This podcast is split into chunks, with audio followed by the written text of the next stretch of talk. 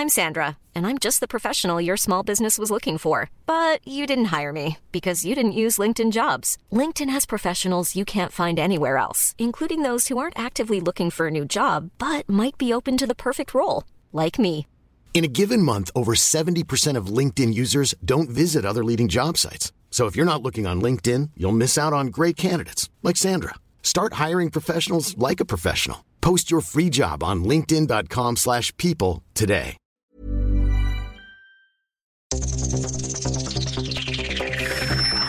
Los desafíos actuales exigen que la ciudadanía tenga la capacidad de saber, pensar y participar más que antes. Bienvenidos a Sociedad Horizontal, un espacio donde Armando Ríos Peter y sus colaboradores analizan los temas más relevantes de la política y su impacto tanto en redes sociales como en las calles. Inicia Sociedad Horizontal por El Heraldo Radio, donde la H suena y ahora también se escucha.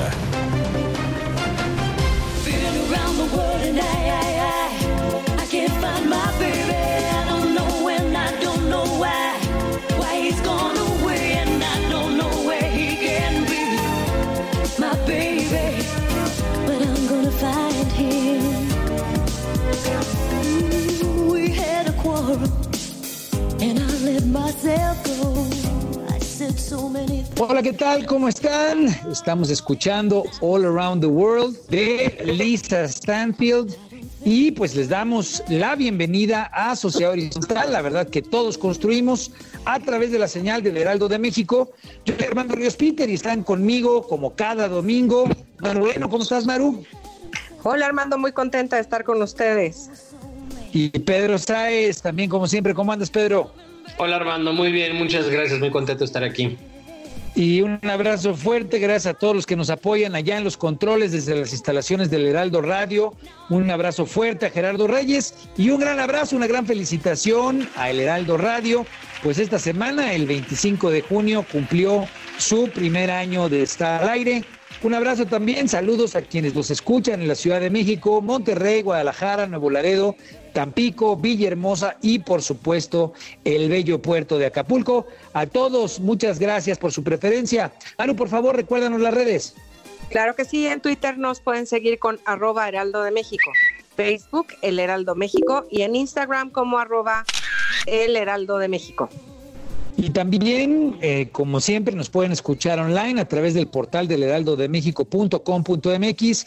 Esperamos todos sus comentarios en Twitter y se los agradecemos como cada semana con el hashtag de Sociedad Horizontal.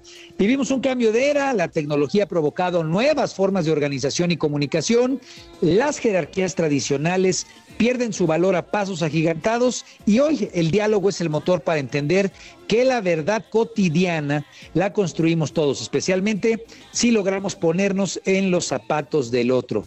Y entrando en materia, hoy tendremos como cada semana un análisis con los temas más calientes en las redes sociales y esta información también, lo recordamos, es cortesía de Metrix, conocer la verdad en una sociedad digital. Mi querida Amaro, mi querido Pedro, yo quisiera pues empezar con un comentario después de las críticas que hubo al CONAPRED y que aquí eh, comentamos ampliamente ese episodio la semana pasada, pues el presidente aprovechó varios de los espacios de sus eh, conferencias mañaneras para arremeter ahora contra el Instituto Nacional Electoral, el INE, en varias ocasiones él, no solamente en esta semana, sino previamente ya ha sido crítico del árbitro electoral. Y bueno, pues en esta ocasión dijo que estará muy pendiente, así lo subrayó, que estará muy pendiente de que haya elecciones limpias y sobre todo de que no haya fraudes. Aseguró que se convertirá, lo quiero subrayar, en guardián de las elecciones e incluso pues puso a algunos de los integrantes del INE como parte del famoso BOA del bloque opositor.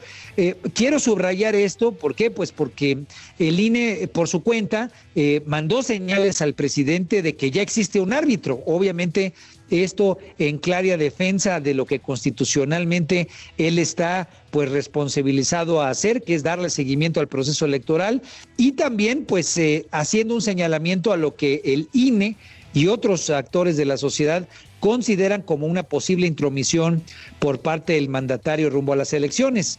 Quiero cerrar mi comentario dejando pues eh, en claro que el presidente ha continuado con su proyecto centralizador y creo que de manera preocupante pues está atacando a una institución que ha sido pilar de la democracia mexicana y del propio triunfo, triunfo de López Obrador en el 2018.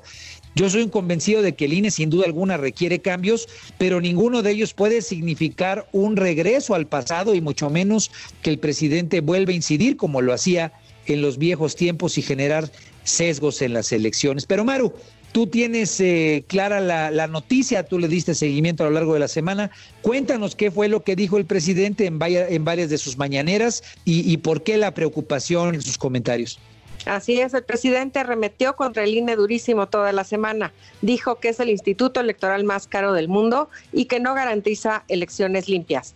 El mandatario también señaló que su triunfo en las elecciones fue porque era imposible parar la ola a su favor, pero el INE permitió fraudes. El presidente describió al Instituto Nacional Electoral como el aparato de organización de elecciones más caro del mundo y señaló que a pesar de esto el INE nunca garantizó elecciones limpias. Nosotros triunfamos, dijo, eso fue su texto tal cual, porque era imposible hacer un fraude, pero las elecciones anteriores lo permitió. Un día vamos a presentar la estructura del INE y lo que cuesta. Buscaremos reajustar las estructuras, que no hayan duplicidades. López Obrador recordó que la creación de estos institutos autónomos se realizó en administraciones anteriores con el propósito de simular y cooptar, dijo él, como sucedió con el Consejo Nacional para prevenir la discriminación. Sin embargo, aclaró, esto no significa que dejemos de luchar contra esos males o que dejemos de proteger a los niños o pelear contra la discriminación, pero esperamos que se acabe la simulación. Bueno, eh, como bien lo comentas, Maru, tomó la excusa del CONAPRED para continuar con este ataque sistemático que ha tenido contra los institutos autónomos. Eh, ahora se fue contra el INE, pero también ya antes se habría ido con el instituto, contra el Instituto de Acceso a la Información. Es decir, es algo que desde que llegó al poder el presidente López Obrador ha hecho de manera sistemática. Aquí me estaría mi pregunta, Pedro, desde tu punto de vista, una, obviamente, cuáles fueron las reacciones que se generaron en redes, lo estábamos comentando, sin duda alguna, yo creo que fue el tema que más reacciones generó a favor y en contra, pero un poco más a fondo, serían como dos preguntas, ¿no? Una, ¿por qué el presidente arremete contra estos institutos autónomos desde tu punto de vista? Y, el segundo es, eh, pues una pregunta que creo que nos hacemos los mexicanos, si le alcanza la fuerza, si le alcanza el poder a López Obrador para quitarlos, parecería que su narrativa tiene esto como un pilar estratégico, quitar a los organismos autónomos y tal vez recentralizar el poder. La pregunta es si le alcanza al presidente para poder hacerlo. ¿Tú, tú cómo lo ves? Eh, te contesto la, primera pregunta, Armando, ¿qué sucedió en redes? Eh, en redes esta conversación giró primero en torno al INE y después hacia este, Lorenzo Córdoba y Murayama al punto en el que eh, grandes sectores de, las, de la base digital amloísta comenzaron a exigir la renuncia, este, sobre todo del presidente consejero.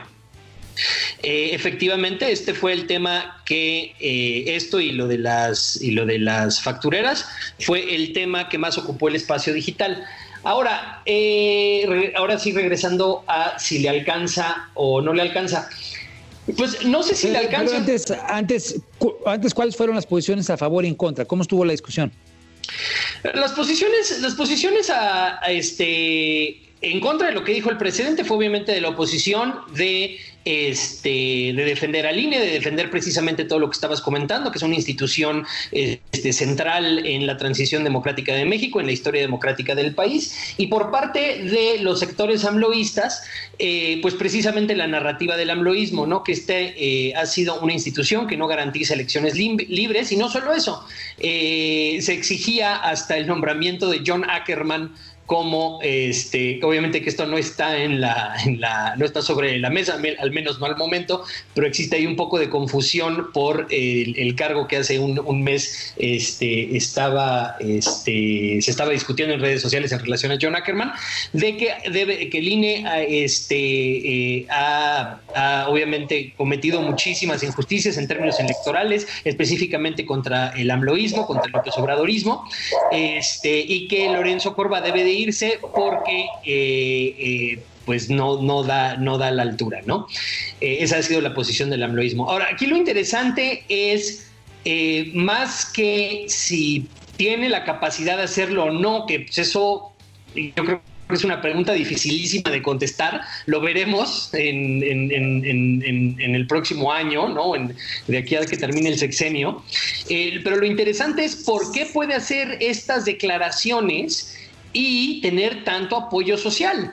Eh, la, confrontación del amloísmo con, este, con el INE y con los organismos este, constitucionales autónomos obviamente no es nuevo, ¿no? Y tampoco es desde que inició el gobierno. Se podría argumentar, yo creo que de forma contundente, que el amloísmo precisamente inició como amloísmo, ¿no? A diferencia del perredismo, eh, eh, precisamente en una confrontación con el Instituto Federal Electoral en ese momento, en el 2006, y este, la toma de, reforma, ¿no? Eh, bueno, sí. Sí, ese es precisamente mi punto. Cuando yo te pregunto si le alcanza es... Obviamente hay dos dinámicas de la pregunta. Una es si tiene la capacidad de generar una narrativa que tenga un apoyo digital lo suficientemente amplio para decir, bueno, el INE ya no, ya no tiene razón de ser, que creo que esa es la preocupación que podría estar presente. Sí, bueno, lo, que estoy tratando ahora de esbozar eh, es precisamente que esta fue, esta narrativa, ¿no? O sea, la generación de esta narrativa fue precisamente lo que le dio vida al amloísmo eh, como tal. Por supuesto que tiene la capacidad de generarla y no solo eso. Eh, hace muchísimo tiempo que no había tenido el gobierno tanta eh, capacidad de articular a todas sus bases digitales en torno a un tema como lo tuvo esto, porque precisamente en las bases, este, tanto de tierra como digitales del amloísmo, la, eh, la, el rechazo al INE eh, en particular y a los organismos autónomos constitucionales en lo general es muy amplio, ¿no? Es muy amplio. la, respuesta, la pregunta sería ¿por qué? Entonces, ¿cuál sería la respuesta? ¿Por qué, por qué tiene, digamos, esa esa fortaleza, qué, sensibilidades mueve, son las que me estás diciendo, la parte, digamos, de todo un proceso histórico desde el 2006, pues que está muy, muy asentado en esas bases que ahora son parte del diálogo continuo digital. Y tal vez entonces la pregunta sería, eh, qué tanto la oposición a esto logra articularse para defender al INE, porque a final de cuentas yo entiendo que este debate pues tiene muchas dimensiones, la dimensión constitucional, la dimensión digamos de, de los opinadores, pero qué tanto en la, en, digamos en, en ese, en esa ciudadanía digital hay capacidad de articularse por parte de la oposición para defender al Instituto Nacional Electoral hay que entender algo aquí que es muy importante. La ciudadanía digital no es lo mismo que la sociedad civil. Eh, efectivamente, eh, entre lo que se consideraría este, sociedad civil este, o ciudadanía liberal, eh, existe muchísima, este, muchísimo apoyo, muchísimo soporte de los, de los organismos autónomos constitucionales y en particular del INE. ¿Por qué esto tiene tanta fuerza? Porque obviamente López Obrador está muy, muy consciente de que la historia de los organismos autónomos constitucionales eh, es la historia de un sector relativamente reducido de la población, ¿no? O que mínimo en, eh, a partir de los 70 y, y, obviamente se ha incrementado, ha sido un sector muy reducido de la población y que esta historia de la democratización del país, pues no es una historia que es parte de un gran porcentaje de la población mexicana. Un gran porcentaje de la población mexicana hoy sí se expresa en redes sociales, ¿no? Y que estuvo callado por muchísimo tiempo y que hacen este, eh, manifiesto, su sentimiento de oposición a estos, estos organismos. La respuesta sería muy sencilla. En redes sociales es más fuerte la oposición a estos organismos que su defensa. Ahora, yo, yo entiendo esa respuesta respecto a otros institutos que tal vez no están tan, tan acuerpados, tan eh, aterrizados, tan enraizados, sería la palabra, en la sociedad pero el INE o lo que fue el IFE de manera peculiar, me parece que sí es parte de la vida cotidiana de la gente. Eh, una, pues la, credencial del lector es algo que tiene la mayoría de la gente, le sirve para, para hacer trámites, en fin, e, es algo, digamos, que, que, que vive día con día con, con las personas pero el tema de los partidos y el tema de la competencia electoral creo que sí llegó para, para quedarse. ¿Qué es lo que estoy tratando de esbozar? Pues a final del día, eh, siempre hemos comentado que cuando López Obrador ataca a los institutos autónomos lo hace porque muchos de estos institutos, como lo estás diciendo ahorita, pues no estuvieron lo suficientemente apropiados por la gente. Ahora que existe este nuevo ecosistema digital en la que hay muchas opiniones que antes no se daban, pues no necesariamente eso refleja lo que antes trataba de reflejar la sociedad civil. Para no perderme, lo único que quiero aterrizar es, es esto. Eh, es posible que el INE, el, Instituto de Elecciones, que ha sido parte fundamental de, la transformación democrática, no tenga la suficiente fuerza para defenderse o que tenga defensores suficientes en el ecosistema digital, Pedro? Sí, por supuesto, la respuesta es sí, la respuesta es sí. Eh, y, nada más elaborando un poco, también sin perderme, eh, es muy sencillo. Obviamente el INE está en la, en la mente de todo mundo, pero no forzosamente está en la mente de todo mundo una forma positiva. Y, una, y, una, y un componente muy importante del amnoísmo y de su narrativa es que el INE está en la conciencia de la población de forma negativa. Entonces ahí es a donde quien, digo, yo me, me sumo, digamos, en los que creemos que esta institución por más modificaciones y mejoras que pueda tener, pues siga, siga, digamos, siendo un pilar sin injerencias del presidente de la República, pues es ahí donde la, eh, digamos, la defensa tiene que elaborar en ese ecosistema digital, tiene que dar argumentos del por qué es parte de la vida cotidiana y por qué esta institución pues es útil, digamos, para lo que ha sido la historia y para la historia que viene. ¿Es correcto? ¿Sería esa una buena conclusión de lo que estamos comentando? Sí, yo creo que también es una oportunidad para hacer parte de, esa institución y hacer parte del árbitro electoral a las personas que en su momento, es, eh, y, bueno, y actualmente siguen sintiendo rechazo, ¿no? hacia, hacia ese tema. Y es que sí hay un gran porcentaje de la población que siente que la elección del 2006 la ganó Andrés Manuel López Obrador. Y ahí es precisamente con base en eso que se pierde la confianza en ese instituto. Y ahí yo creo digamos, que donde ahí, trata de sacar raja un poco en su discurso el presidente y obviamente para apoyar su, su digamos, animadversión a los institutos autónomos, ¿no? A todos los demás, exactamente. O sea, yo sí creo que sí es una oportunidad para incluir a toda la población que ha estado, que no ha estado satisfecha, que no está al 100% satisfecha con, con el rol que han jugado estos institutos en la historia democrática de nuestro país para incluirlos, obviamente con las características que tú mencionas. Esa sería mi posición.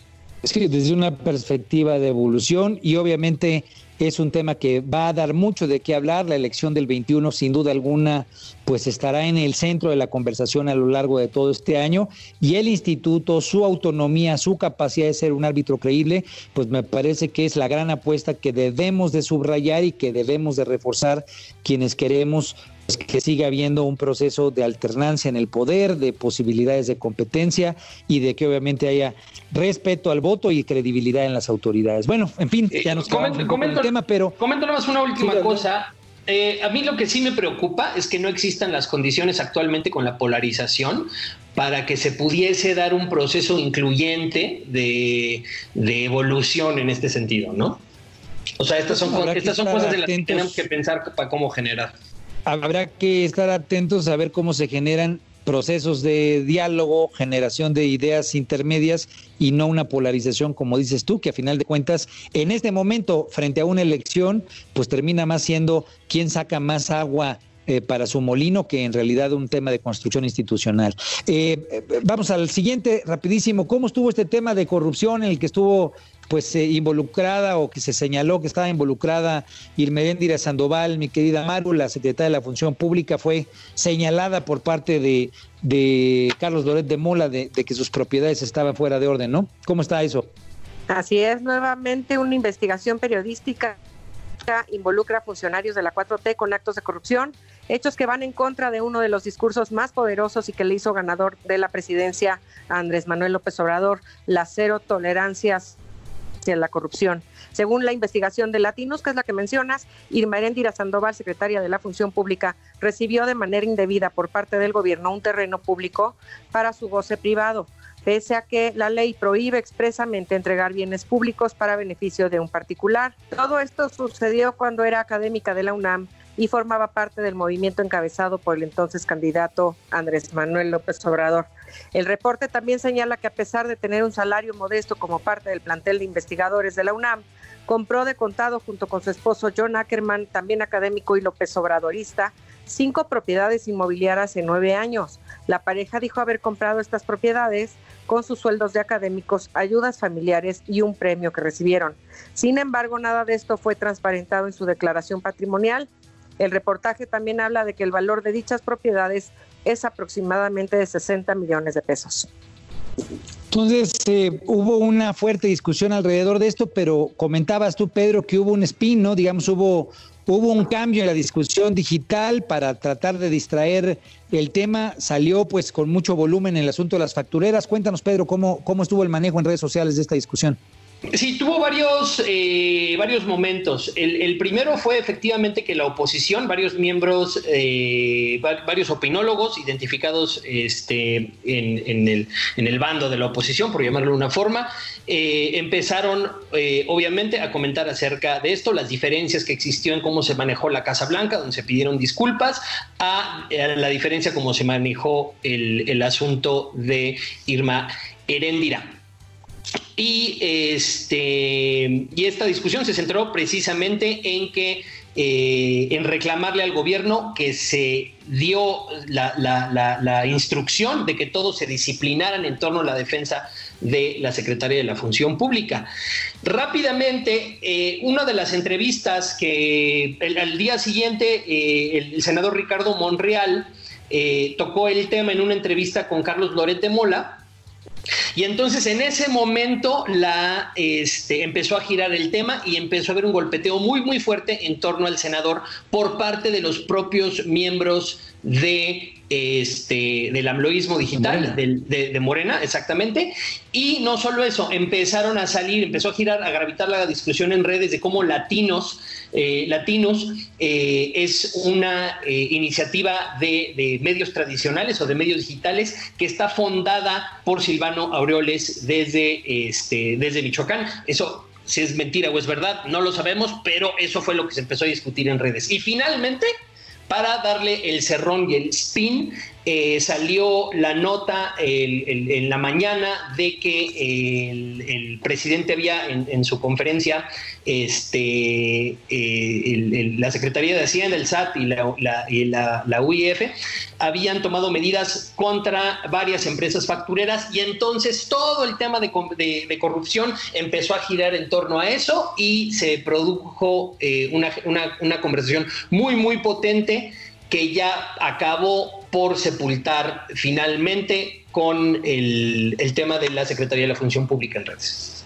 Bueno, a final de cuentas en las redes eh, estuvo muy presente, como lo comentas tú, desde la defensa que hicieron varios miembros del gabinete del presidente López Obrador a Irmedéndira y a final del día la distracción del asunto, donde pues una gran parte de la masa digital que apoya al presidente López Obrador cambió el tema por completo y lo dirigió hacia el asunto de las factureras. Yo rescataría de lo que dices tú, pues lo que fue la confrontación pública entre John Ackerman y Monreal, derivado precisamente de esa entrevista que le dieron a Loret de Mola. Un tema que pues estará presente, sin duda alguna, ya está claro que Latinus trae, digamos, está como francotirador en varios temas relacionados con la corrupción y cómo ahí eso lo que busca es pegarle en el centro de gravedad, pues de esa narrativa que tiene mucho que ver en el presidente de la República con ir en contra de la corrupción y que fue pues gran parte, digamos, de lo que movilizó el voto en el 2018. Otros temas que vale la pena solamente eh, comentar, está el tema de, de, inseguridad fuerte, creciendo, desafortunadamente en la Ciudad de México. Se suscitaron estos terribles hechos de un atentado contra el secretario de Seguridad Pública, contra Omar eh, García Harfush. Eh, comentarios internacionales por esta noticia, pues obviamente que esto ocurra en Paseo de la Reforma, pues es algo relevante, preocupante, y pues la violencia sigue sigue en el país con 117 homicidios en un solo día, el día más violento registrado en, este, en esta escalada de violencia que hemos tenido. El terremoto que ya no nos va a dar tiempo de comentar, pues lo que permite ver es que las redes sociales siguen siendo útiles, sobre todo cuando se trata de apoyar, de ayudar, de generar dinámicas de ayuda y sobre todo de enviar eh, apoyos, en este caso a Oaxaca. Y bueno, pues eh, habrá que estar muy atentos a ver cómo en las próximas semanas estos apoyos se consolidan en beneficio, sobre todo quienes han perdido su vivienda.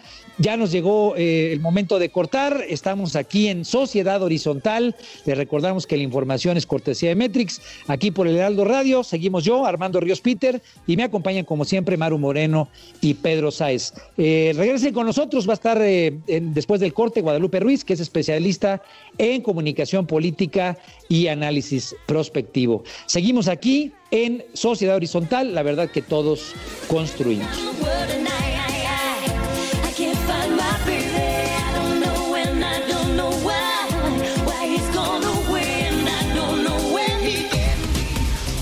Vamos a una pausa y regresamos a Sociedad Horizontal por El Heraldo Radio.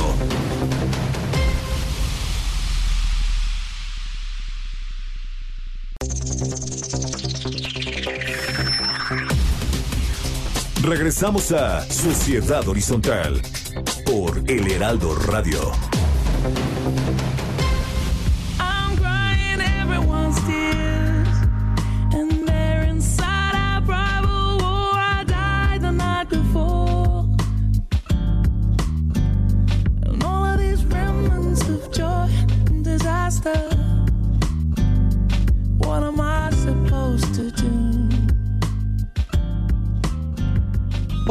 ¿Cómo están? Seguimos aquí en Heraldo Radio, escuchando ahora King of Sorrow de Saed eh, y celebrando nuevamente, lo decimos, y muy contentos de celebrar y festejar el primer año de la estación El Heraldo Radio. Muchas gracias por seguir con nosotros. Estamos aquí en Sociedad Horizontal, la verdad que todos construimos con información que es cortesía de Metrix, conocer la verdad en una sociedad digital. Yo soy Armando Ríos Peter y bueno, pues le agradezco mucho que continúen conmigo Maru Moreno y Pedro Sáez y muy contentos de que hoy, esta tarde, nos acompaña Guadalupe Ruiz, ella es socia fundadora y directora operativa de la agencia Delfos Comunicación, Mercado y Prospectiva. Ella es analista y es experta en comunicación política y bueno, pues nos va a dar algunos comentarios de cómo están viendo las cosas. Han hecho varios documentos precisamente de perspectiva sobre la situación de gobernabilidad en México. Ahorita vamos a comentar eh, a profundidad los últimos documentos que han publicado, pero ahorita en el corte eh, me comentaba Maru que había quedado poco clara la explicación respecto a la sociedad civil, la parte, digamos, de la ciudadanía digital, cuando Pedro Sáez nos explicaba precisamente por qué el INE, está, el INE está en una encrucijada y por qué es tan importante hoy entender cómo se está articulando la discusión en las redes sociales en contra y a favor del Instituto Nacional Electoral. Explícanos, Pedro, y perdón que aproveche estos segundos porque creo que es importante que como sociedad horizontal entendamos esta evolución que ha habido del diálogo donde ahora hay nuevos actores. Explícanos eh, esta diferencia que tú comentabas antes del corte entre la sociedad civil, qué implicaciones ha tenido su participación, especialmente en fortalecer y defender al INE, en crear inclusive al Instituto Federal Electoral, y cómo esta nueva ciudadanía digital ha traído cambios, digamos, en la dinámica de diálogo público, eh, mi querido Pedro. Claro que sí, Armando. Eh, bueno, para entender bien lo que es la sociedad civil y la evolución que ha tenido la, eh, la sociedad civil en México, la historia que, la, o sea, o, la, o la, el rol tan importante que ha jugado la sociedad civil en México, hay que entender un poco lo que es la sociedad civil y para hacerlo tenemos que entender cuál era el México eh, antes de los 50. No voy a abondar mucho en el, el asunto, pero era un México corporativizado, ¿no? Este, que funcionaba en torno a un México muy jerárquico, que funcionaba en torno a un partido hegemónico, Y eh, a partir de que empieza a tener resultados la educación pública, a partir de que empieza a generarse una clase media, sobre todo en la Ciudad de México y en algunos otros centros urbanos como Guadalajara, eh, empieza a generarse un nuevo tipo de ciudadano. Los miembros de este nuevo tipo de ciudadanía es lo que empezamos a llamar sociedad civil. Son, este, son, son, son ciudadanos que están mucho más conscientes de cuál es eh, su posición política en la sociedad, que exigen mucho más sus derechos, pero no son la mayoría de la población. Es precisamente eh, movimientos como el de 1968 y después la reforma política que hace el gobierno en 1978 que empezamos a ver el impacto que empieza a tener la sociedad civil. Es más, en 1978 surgen muchísimos medios, Nexos, La Jornada, el proceso también surge a partir de, no en ese momento, pero surge a partir de este proceso, que se empiezan ya a ver medios precisamente de la sociedad civil, ¿no?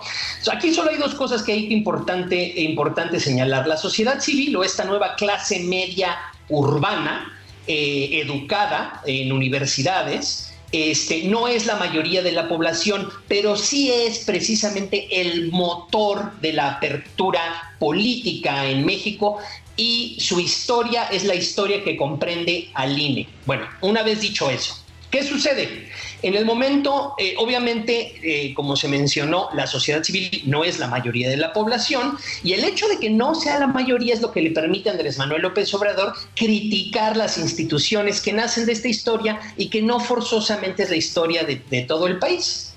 Y entonces lo que sucede con las redes sociales es que ahora sí, en una gran mayoría del país, tiene acceso a, manifestarse ya no solamente en los medios tradicionales, sino de forma directa en las redes sociales, y nacen estos fenómenos que a la sociedad civil le parecen eh, tan difíciles de entender de por qué hay gente que se opone a la, construcción de la democracia de los que ellos fueron la punta de lanza, ¿no? Y eso es... Eh, y eso es. Y, y es esa, a final de cuentas, es la discusión que estamos viendo, que hace que luego no se entienda por qué eh, se dan ese tipo de debates, pues porque a final de cuentas están empezando a convivir pues dos, dos mundos en realidad, una forma... Es correcto, exactamente.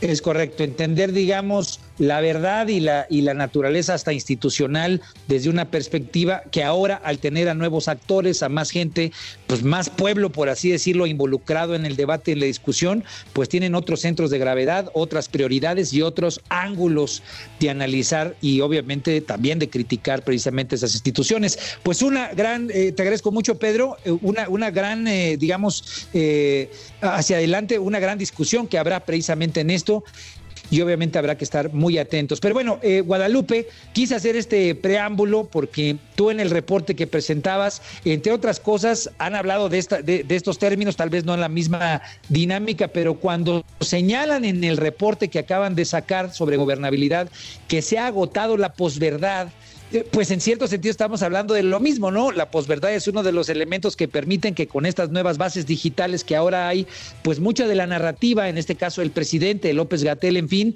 pues tenga un tipo de atención que antes no tenía eh, el suficiente soporte eh, un gobernante. Ahora López Obrador echa mucho mano de eso que se llama la comunicación de la posverdad, pero ustedes plantean que esto se ha venido agotando. ¿A qué se refieren, eh, mi querida Guadalupe, en su reporte con que se ha agotado la posverdad o que, o que ya empieza, digamos, a ser limitada para efectos del uso que hace López Obrador, López Gatel, en fin? Muchas gracias, Armando. Mira, la posverdad es el manejo de información eh, con intención de lograr algún objetivo eh, político y social. Y en esto Andrés Manuel López Obrador es un experto. Es muy afinado en manejar emociones, ¿ok? Eh, logra conjuntar en una frase, en un apelativo, estas imágenes en las que caben muchas cosas. Por decir, ¿qué es FIFI? Bueno, en FIFI caben muchas definiciones sin llegar a una en concreto pero cuando él repetidamente en las mañaneras y todo lo demás dice que él tiene otros datos, eh, le podríamos dar el beneficio a la duda, pero cuando tú estás en una crisis eh, sanitaria y económica como la que estamos ahora, y que en el mejor de los casos tenemos veintitantos eh, mil muertos, en el mejor de los casos, este, y sabes, si ya tienes gente conocida que se está muriendo o que está contagiada, ya, ya él no puede tener otros datos. ¿Me explico? Eh, la realidad se, viene encima, o sea, no hay manera de ocultarla por un lado. Eh, por otro lado, eh, la crisis económica, el número de desempleados, la gente sin dinero en el bolsillo, en fin, eso, eso ya tampoco lo puedes este, tapar con que vamos a salir adelante los mexicanos, somos venimos de una cultura muy sólida y muy fuerte. Desde luego que sí, nos hemos sobrepuesto a muchas crisis, pero eso no quiere decir que la epidemia no nos vaya a hacer nada. O sea, ha arrastrado países a todo el mundo, no porque sean buenos o malos, simplemente porque no se entiende todavía cómo enfrentar el virus. No hay un medicamento preciso con el cual se pueda combatir. Entonces, la amenaza está ahí. Entonces, que te digan que no cuando hay veintitantos mil muertos contados, pues es más complicado, ¿no? Ya hubo un reporte por ahí de Mexicanos contra la Corrupción de que tenían un cálculo por lo menos de nueve mil muertos adicionales en, en el mes de mayo. Entonces, eh, ahí es donde ya la posverdad no te da. Entonces lo que nos dices es, eh, ante la realidad tan evidente, tan contundente, con hechos que la gente está viviendo, eh, pues en su vida cotidiana ya muy cercana, perder el empleo, tener afectaciones económicas en sus ingresos eh, y obviamente, bueno, pues contagiarse o, morir desafortunadamente, que algún pariente, algún familiar, alguien cercano es lo que está haciendo pues que los otros datos y, y el digamos y la posverdad que antes era no tan fácil López Obrador pues ya no le alcanza. ¿Es correcto esto lo que nos estás diciendo? Es correcto, Armando, porque además eh, eh, ya de, suyo veníamos con una crisis económica que se avecinaba sin pandemia, que teníamos un crecimiento del 0%, un retiro de inversiones eh, privadas enorme, un acotamiento del gasto público, este, no ha habido, este, mencióname una obra pública importante que se esté haciendo en este momento con dinero público, ninguna. Se están haciendo caminitos y todo eso, qué bueno, qué bueno que se hagan, pero no se está moviendo la economía. Entonces ahí es donde ya no te da. La gente te diría que el tren Maya, que eh, Dos Bocas, que Santa Lucía, en fin, son, son digamos, como que los referentes continuos de inversión pública. Pero, pero Maru, tú querías preguntar algo. Sí, gracias Armando. Bienvenida UPA, mucho gusto de que estés con nosotros. Gracias, En el reporte que hicieron, que, que publican por parte de Delfos Comunicación, uh, hablan sobre los principales riesgos en materia sanitaria. ¿Cuáles serían estos? Mira, eh, a veces, y Pedro no, eh, creo que coincidirá conmigo, la sobreinformación no ayuda, ¿ok? El tema es muy difícil y lo han concentrado el tema en, en datos numéricos una epidemia es muy compleja, intervienen muchas variables y tú no puedes decir, este, va, vamos a tener 8 mil muertos o vamos a tener, no. O sea, son rangos y en el mejor de los casos, porque incluso no depende del gobierno, depende de la conducta también de la ciudadanía. Entonces, en el momento y ahora que tengamos más de 30 mil muertos, que ya es un 50% más de lo que por segunda vez se había estimado, ahí es donde vamos a tener problemas de que no se ha estado manejando bien la epidemia no tanto en servicios de salud, porque hay que reconocer, y esto es bien importante, que no se ha colapsado el sistema, que esa era la apuesta principal del gobierno. Y en eso creo que lo han manejado bien. Pero finalmente ni los médicos tienen suficiente equipo de protección, este, no hay suficientes respiradores. Eh, tenemos también comorbilidades muy importantes, pero si tienes más de 30 mil muertos, quiere decir que tus estimaciones están muy fuera de lugar y estimaciones que vienen del extranjero con los mismos datos iniciales del gobierno eh, nos dicen que vamos a tener más de 100 mil muertos. Entonces, ahí es donde empieza, y justo con las redes sociales, eh, se empieza a difundir eh, la idea de que dónde estamos parados en, en, toda esta circunstancia, ¿no? Y que el gobierno no está haciendo lo correcto. Si yo hubiera estado en el lugar de Jesús Ramírez, yo hubiera dicho, presentemos el escenario catastrófico, ¿sí? El peor, para que la gente tome conciencia, uno, hagámoslo con mucha seriedad, empezando por el presidente, desde luego, y tres, para que cualquier cosa que sea menos que eso sea ganancia. ¿Me explico? Vendieron la epidemia como no nos va a pasar nada, vamos a poder. No, no se puede, no se puede. Alemania no pudo, Francia no pudo, España no pudo, Suecia, que es así como el epítome de los servicios sanitarios, no pudo. Entonces, perdón, ¿cómo vamos a poder nosotros, que tenemos un déficit de servicios sanitarios y de personal médico este, desde hace años? Y sobre todo, eh, Guadalupe, esta idea continua, repetida del presidente desde hace varias pues ya meses, ¿no? De estar diciendo ya dominamos la pandemia, ya planamos la curva, que a final de cuentas desgastó las percepciones en cuanto a la seriedad de, de su, de, digamos, del control que podría tener sobre la pandemia y un poco la, la confiabilidad de la estrategia que estaba siguiendo, ¿no? Eh, tienes toda la razón, Armando. Este, el pobre del doctor Hugo López Gatel va a contracorriente con lo que dice el presidente todos los días. Y, eso es muy grave. Y, y que el presidente cree que, que porque es el presidente, o sea, porque es Andrés Manuel y tiene muchos seguidores, no va a pasar nada. Él es responsable. Y esta es una parte que, que Andrés Manuel no se hace cargo. Él es el responsable final. Y si él dice que se domó la epidemia cuando la epidemia, la curva sigue ascendente, no es un pico como ocurrió en Europa, es cierto. Y esa era la apuesta también, hacer una epidemia larga con una curva no tan alta, pero sí muy prolongada. Entonces, todo esto lo ha explicado hasta la saciedad este, el doctor López Gatel y Andrés Manuel dice que domamos la pandemia hace como tres o cuatro semanas, por el amor de Dios, mandas señales cruzadas a, la, a la sociedad y con esta veneración que se le tiene, que se cree que él bajó los precios de la gasolina y que él todo lo va a controlar, pues la gente no toma las precauciones necesarias. Sé que es muy difícil quedarse en casa. Hay gente que tenemos el enorme privilegio de poder quedarnos en casa, pero tampoco se, se tomaron medidas para, bueno, ya tenemos la epidemia encima y ahora qué hacemos con la gente que no puede, como repartir cubrebocas y enseñar a la gente a usar cubrebocas. Las primeras infografías que salieron de la Secretaría de Salud decían que no era letal el, el virus, por el amor de Dios.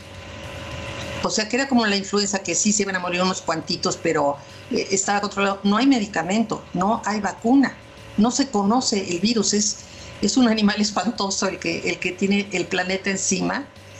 Y con otra, que si ellos anunciaron que desde enero se estaban preparando, por el amor de Dios, ¿no? Siempre usaban el gerundio, Armando. Siempre decían, estamos comprando, estamos trayendo, estamos instalando.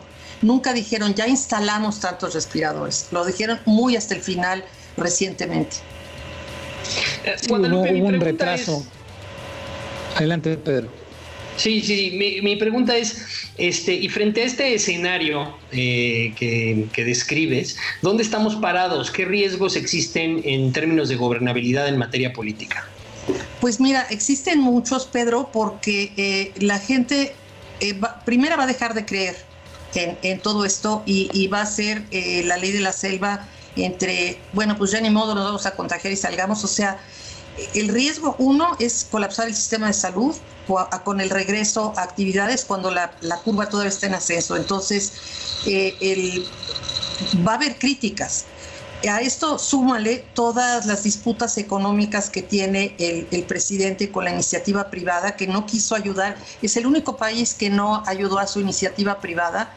Yo no sé si el presidente cree que todos los empresarios son como Carlos Slim. Ojalá Delfos fuera una empresa de Carlos Slim, entonces no estaríamos sufriendo como muchas pymes y sobre todo mi pymes que eh, los créditos que dio de 25 mil pesos no sirven para nada. Si tú tienes una fonda y tienes tres empleados, el que te lava los trastes, el que te cocina y el que sirve, y les pagas 5 mil pesos mensuales, ya se te fueron 15 mil, más la renta y tal, te alcanzó, si acaso, para un mes, pero no te alcanza para tres.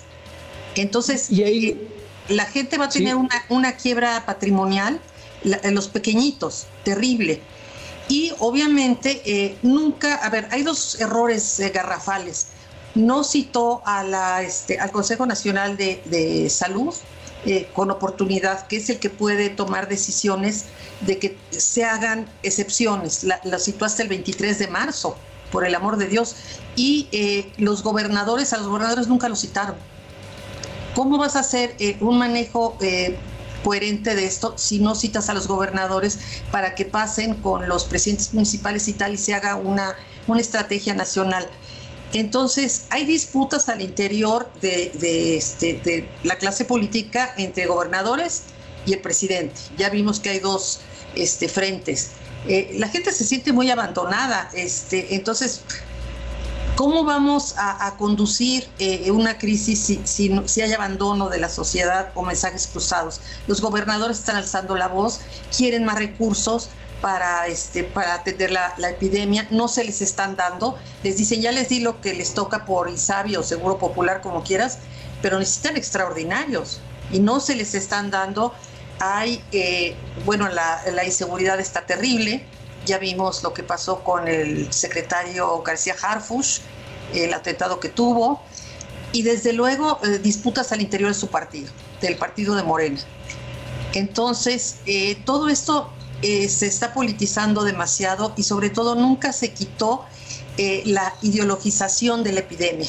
Sí, de hecho el decreto que hace Andrés Manuel no aduce en primera instancia que es un problema de salud por el cual quiere manejar el presupuesto libremente, sino dice que es una crisis del modelo neoliberal. O sea, esta epidemia les dio en China, empezó en China, por el amor de es un país comunista. Entonces tiene muchos frentes abiertos, o sea, gobernadores, su partido, este, la inseguridad, la corrupción que ha estado saliendo últimamente, no hay un, un ataque frontal y verdadero a la corrupción, que fue su principal bandera. Y todo esto se va a las elecciones y ahora habla del INE, que ustedes platicaban hace un momento, este, que es la estrategia de Andrés Manuel, este, en lugar de corregir, cercena y, y, y después inventa su, sus propios organismos o toma decisiones. No se puede. La, la, declaración del embajador de Estados Unidos diciendo que no es el momento de invertir en México es demoledora, porque él ha estado cambiando las reglas, pero las reglas con contratos firmados. No cambiar las reglas de, de aquí en adelante vamos a hacer así los, los contratos, sino es, este, eh, les pasó a los, a los gasoductos, a las empresas eh, canadiense y norteamericana. No les quería pagar porque no les gustaban las reglas. Guadalupe. Y, sí, un, un, último comentario. Andrés Manuel sí, sí. se siente el dueño del balón, es cierto. En este momento puede ser el dueño del balón.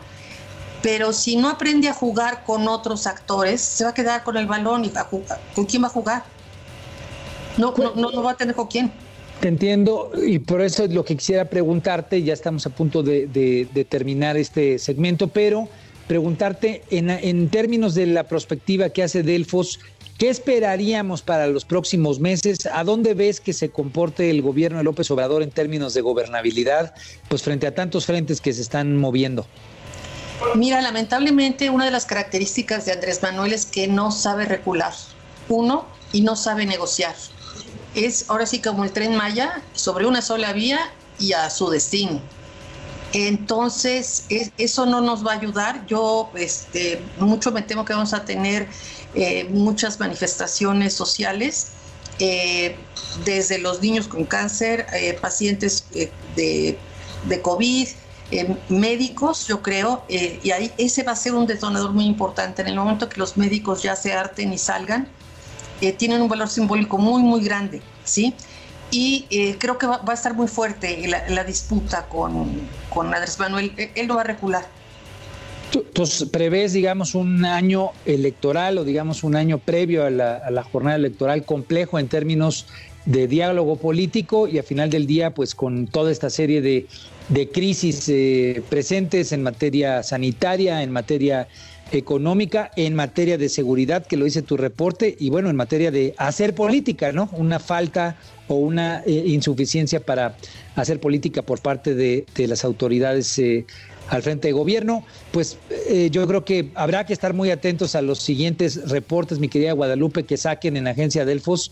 Eh, para nosotros esta información sin duda alguna es muy, muy, muy importante pues para estar atentos a lo que buscamos como sociedad horizontal, a ver cómo estas distintas dinámicas que obviamente tienen un reflejo en el, eh, digamos, en el espacio sociodigital en cuanto a comunicación, en cuanto a diálogo, pues también que tanto la autoridad puede dirigir el barco de manera correcta es algo eh, importantísimo para nosotros y pues te agradecemos mucho Guadalupe la oportunidad de escucharte y que nos acompañes hoy. Muchas gracias Guadalupe.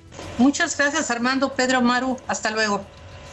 Eh, pues eh, se nos ha llegado, digamos, ya eh, el guillotinazo, eh, se nos fue rápido el programa y pues obviamente en esto que nos ha presentado Delfos, pues habrá mucho todavía que estar revisando, un año muy complejo de cara al próximo 6 de junio del 2021, con un contexto crítico en materia económica, con un contexto crítico en materia política, y bueno, pues con el episodio en la capital reciente de una una agresión al, al, titular de la Secretaría de Seguridad Pública, pues que solamente define la crisis de seguridad que estamos viviendo.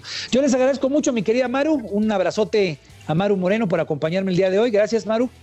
Gracias, Armando. Gracias, Pedro. Gracias, Supa. Feliz domingo a todos. Pedro, un abrazote. Mil gracias por estar aquí. Gracias a ti, Armando. Un fuerte abrazo. Y bueno, pues le agradecemos a Metrix conocer la verdad en la sociedad digital por la información que nos dio para este programa. Yo soy Armando Ríos Peter y les agradezco enormemente que hoy domingo nos acompañen aquí en Sociedad Horizontal. La verdad que todos construimos por el Heraldo Radio y los esperamos aquí la próxima semana. Un abrazo y que pasen una feliz tarde de domingo. Abrazo.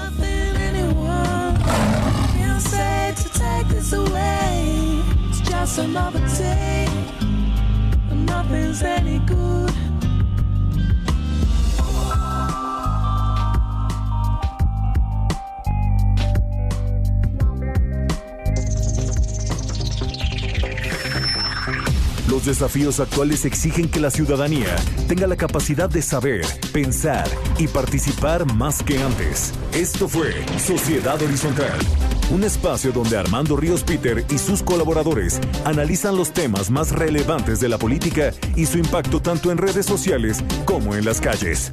Una producción de El Heraldo Radio, donde la H suena y ahora también se escucha.